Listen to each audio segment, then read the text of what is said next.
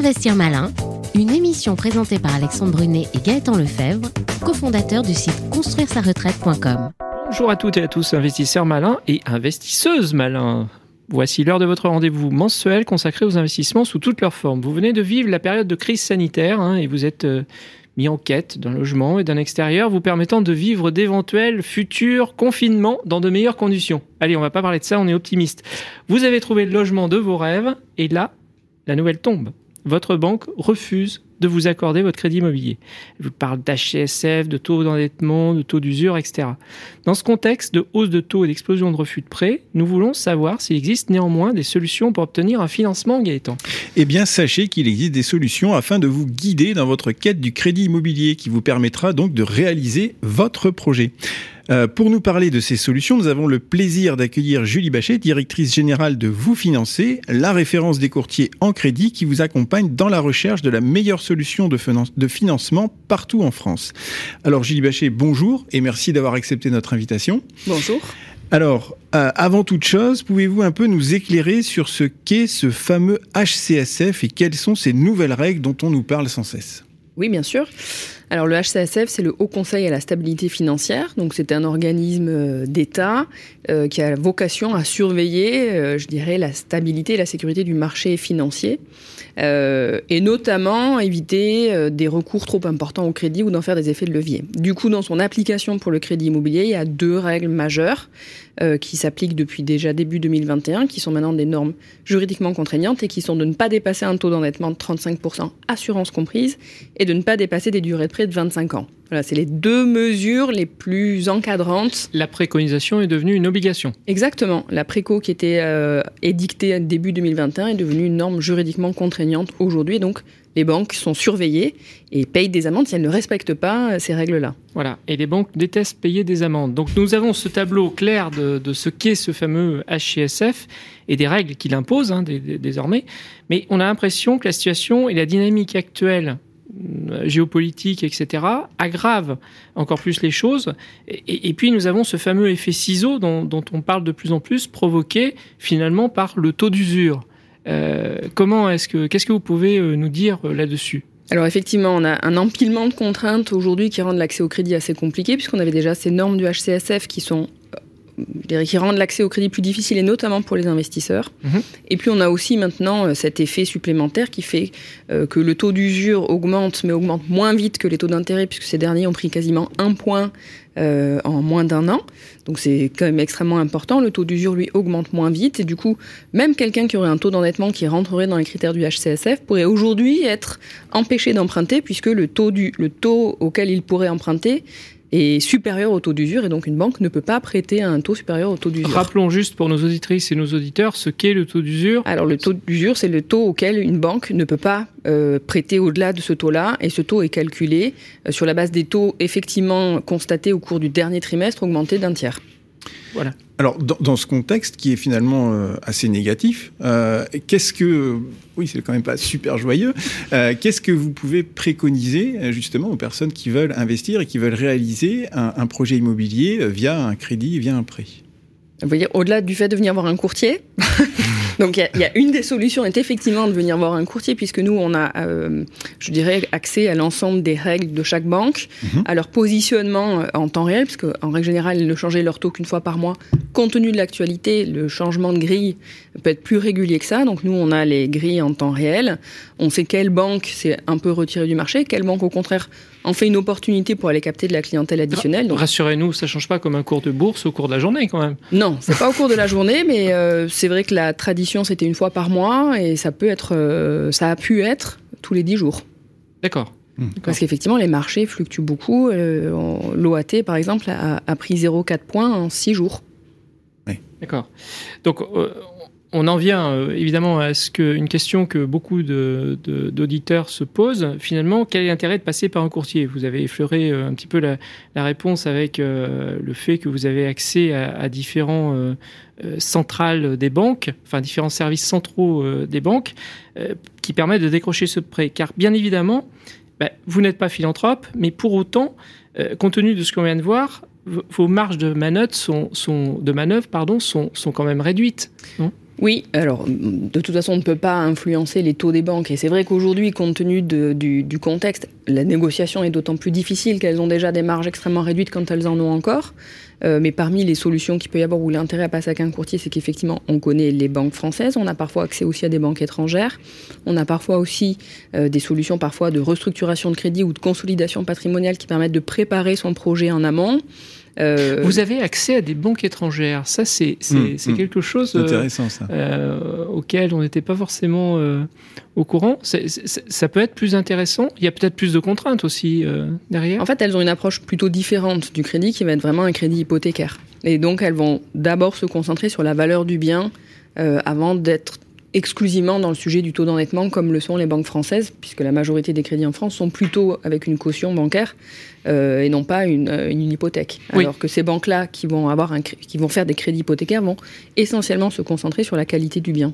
D'accord, d'accord.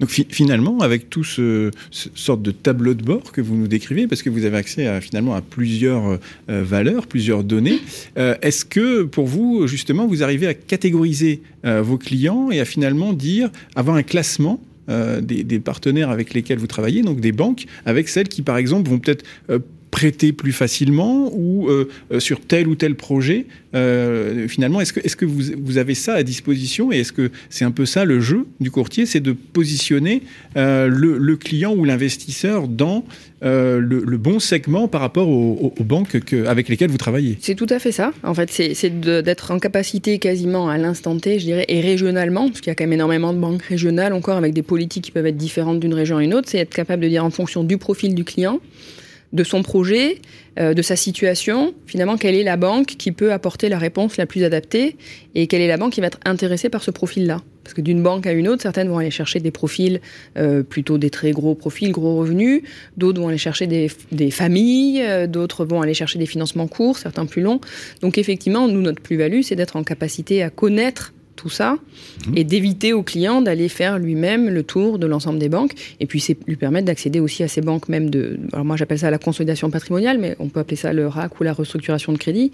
Ce ne sont des banques qui ne travaillent qu'avec des intermédiaires donc qui ne sont pas accessibles pour un client euh, final. Il ne peut pas aller voir une banque spécialisée en RAC en disant je voudrais un RAC. Ces banques-là ne travaillent que en j'allais dire B2B2C, mais qu'avec des intermédiaires professionnels. D'accord, d'accord. Intéressant. Donc la, plupart de nos auditeurs sont, sont des investisseurs, bien sûr. Est-ce encore pour eux possible d'obtenir euh, des prêts immobiliers? Y a-t-il des astuces pour leur permettre de bien présenter le dossier, même si on passe évidemment par votre euh, intermédiaire? Euh, J'imagine que vous devez suggérer quelques éléments à, bien, à bien soigner pour présenter le dossier. Alors, euh, au-delà de soigner, parce qu'on est souvent sur des beaux profils, quand même, sur des investisseurs, euh, mhm. mais, du coup, il y a déjà un empilement de crédits, souvent. Donc, on peut intervenir d'abord pour euh, consolider l'ensemble de ces crédits, rééchelonner la dette sur une durée plus longue, ce qui permet de relibérer une capacité d'endettement, en tout cas d'emprunt, tout en restant dans ces 35% d'endettement.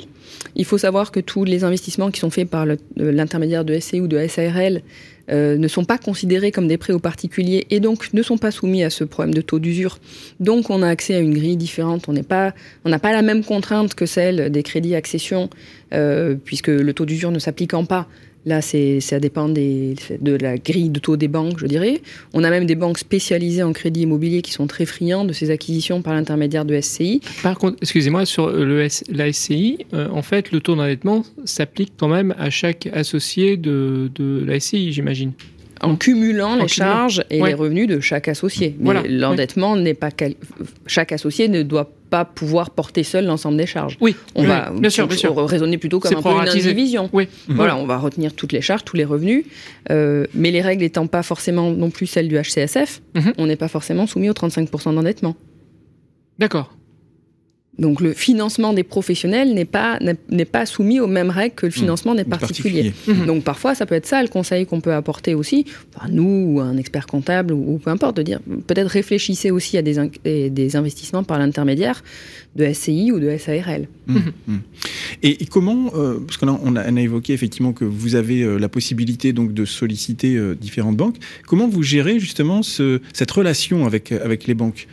Comment vous développez les, les partenariats? Parce que que quelque part, euh, bon, vous leur préparez un peu le travail, mais euh, vous empiétez un petit peu aussi euh, sur une capacité de service qu'ils pourraient proposer. Donc comment vous gérez justement ces relations avec les banques? Est-ce que vous pouvez travailler avec toutes les banques ou est-ce que vous avez plutôt tissé ben, des relations avec un choix de banques, on va dire? Alors du coup, il y a beaucoup de questions dans votre question. je vais essayer de répondre à toutes.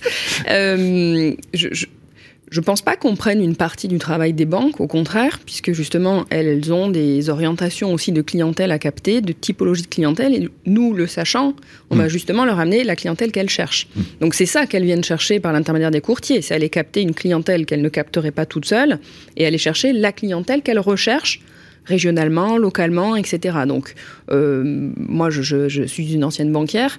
Donc, on, a, on travaille ensemble euh, et pas l'un contre l'autre. D'accord. Euh, donc on leur facilite le travail euh, un, peu plus qu'un petit peu. On prépare le dossier, on le préanalyse, donc mmh. on leur fait gagner beaucoup de temps. Ensuite, sur est-ce qu'on travaille avec l'ensemble des banques Alors, on n'a pas des conventions bancaires forcément avec toutes les banques, puisque certaines banques ont pris le parti de ne pas travailler avec des intermédiaires mmh. ou des IOBSP, enfin avec des courtiers en l'occurrence. Pour autant, rien ne nous empêche de travailler avec elle, dans le sens où on peut aussi, nous, aujourd'hui courtiers, faire ce qu'on appelle du conseil indépendant. Mhm. Donc on peut euh, dire à un client, voilà, on va analyser sa situation et lui dire, bah, compte tenu de votre situation, l'offre la plus adaptée, c'est celle de tel établissement. Et à ce moment-là, en revanche, on ne va pas faire les démarches pour lui, on ne va pas monter son dossier, mais on peut lui donner un conseil en lui disant, pour X raison, c'est telle banque, euh, et même si on n'a pas de convention, ne pas avoir de convention avec eux veut dire qu'on pas avec telle banque veut dire qu'on ne va pas être rémunéré par elle, mais ne veut pas dire qu'on ne peut pas travailler avec elle. Et pour la dernière partie de votre question, est-ce qu'on travaille avec toutes les banques ou avec certaines? Alors, on a accès, nous, chez vous financés, à plus de 150 banques. Pour autant, on ne travaille pas toutes mes agences ne travaillent pas avec toutes, les banques. Euh, donc, dirais chacune a entre 10 et 15 partenariats. Après, on sait qu'il y a des banques qui sont plus dynamiques sur le sujet du crédit immobilier que d'autres. Donc, évidemment, on travaille plus avec certaines banques qu'avec d'autres, mais justement en lien avec le fait qu'elles ont plus de volonté de développement euh, de leur portefeuille de clients par l'intermédiaire du crédit immobilier. Au niveau de l'accompagnement chez vous financé, euh, il commence à quel moment et il se termine à quel moment? Alors, j'espère qu'il se termine jamais, puisque l'idée c'est d'accompagner dans le sur temps. Un projet, euh, oui, sur, un projet. Alors, il, peut commencer très tôt, puisque je pense et ça fait d'ailleurs réponse à, l'une des questions que vous avez avant. Excusez-moi, pour être plus précis, est-ce qu'il vaut mieux aller vous voir avant euh, d'aller entamer des visites ou alors euh, trouver un bien et puis euh, se mettre en quête du prêt Justement, c'est ce, ce, que j'allais vous dire.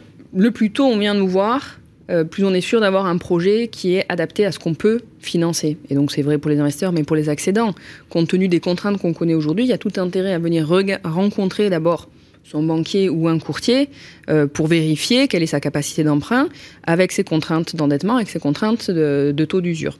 Donc nous, on peut euh, accompagner, je dirais, dès qu'on a une envie euh, de devenir propriétaire, quel que soit l'objet de l'acquisition, et puis on va accompagner à minima jusqu'à la signature chez le notaire. Mmh. D'accord. Mmh. Et Bon, raccourci un peu rapide, euh, on, entend parfois que au niveau du courtier, ce qui est mis en avant, justement, vous l'avez évoqué tout à l'heure, c'est le regroupement de crédit. Euh, finalement, est-ce que euh, le, courtier va essentiellement travailler sur ce regroupement de crédits pour proposer euh, quelque chose d'intéressant à l'investisseur, ou bien est-ce que euh, le courtier a accès, malgré tout, à d'autres produits, d'autres choses qui ne sont pas nécessairement accessibles par le particulier et, et qui justement ne cantonnent pas l'activité au regroupement de crédits alors je dirais même que euh, traditionnellement, il y avait des courtiers spécialisés dans le financement de l'accession, de mhm. l'immobilier, et des courtiers spécialisés dans la restructuration de crédit ou dans le RAC. Euh, nous, aujourd'hui, nos, nos franchisés et nos agents sont en capacité à faire les deux. Et c'est important, puisque parfois, il faut jongler entre les deux. Parfois, c'est la conjugaison des deux. Au-delà du RAC, je parlais tout à l'heure des banques étrangères ou qui mhm. ont des, une approche exclusivement euh, hypothécaire. Là, on n'est pas forcément dans un rachat de crédit. Ça peut être le financement d'un nouveau projet euh, sur la base d'un prêt débloqué sur la valeur d'un bien déjà dont on est déjà propriétaire. Donc, j'ai un bien qui est valorisé 500 000 euros. Nous, on peut trouver une banque qui va dire bah, je peux vous avancer 300 000 euros pour financer un nouveau projet en me basant sur la valeur du bien dont vous êtes déjà propriétaire et du futur bien. Passons maintenant à la question du mois rapidement qui nous est posée par Emmanuel de Vimereux. Euh, les conditions d'obtention des prêts se, sont sévérisées avec les nouvelles règles et consignes du HSF. Qu'en est-il des personnes ayant eu une grave maladie? Cela, doit excusez-moi, cela doit devenir impossible pour elles d'obtenir un prêt? effectivement. Alors pas forcément, là pour le coup je dirais que la mise en application de la loi Lemoine, elle va faciliter un petit peu euh, l'accès à l'assurance pour mhm. euh, euh, des personnes qui ont une grave maladie, notamment avec la réduction du droit à l'oubli pour les personnes qui ont été atteintes d'un cancer, c'était 10 ans, c'est passé à 5 ans. Mhm. Ça a même été étendu aux personnes qui ont souffert d'une hépatite C virale, donc mhm. on, voit que bah, le droit à l'oubli s'étend. et puis aujourd'hui aussi, si vous faites un prêt de moins de 200 000 euros qui se termine avant vos 60 ans, il n'y a plus de questionnaire de santé. Donc des personnes qui ont pu être malades, mais qui rentrent dans ce cadre-là, donc 200 euh, 000 euros maximum et moins de 60 ans, elles n'auront pas à déclarer qu'elles ont eu un souci de santé. Donc je dirais que euh, au niveau de l'assurance pour les personnes qui ont eu euh, un problème de santé, l'accès s'est facilité euh, depuis, euh, bah, depuis la mise en application de la loi Lemoine. Eh bien, c'est une bonne nouvelle. C'est une très bonne nouvelle. Bien, Julie Blachet, merci. Euh, rappelons à nos auditeurs que vous êtes directrice générale de Vous Financer, la référence des courtiers en crédit. Et quant à nous, nous vous donnons rendez-vous le mois prochain pour découvrir un nouveau thème. En attendant, vous pouvez nous retrouver sur le site construire-ça-retraite.com dans lequel vous pourrez découvrir plein d'investissements malins. Et n'oubliez pas, Demain se décide aujourd'hui. Ne passez pas à côté des bonnes occasions en suivant les bons conseils de nos invités. Merci Julie Bachet. Merci à vous messieurs. Investir malin, une émission présentée par Alexandre Brunet et Gaëtan Lefebvre, cofondateurs du site construire-sa-retraite.com.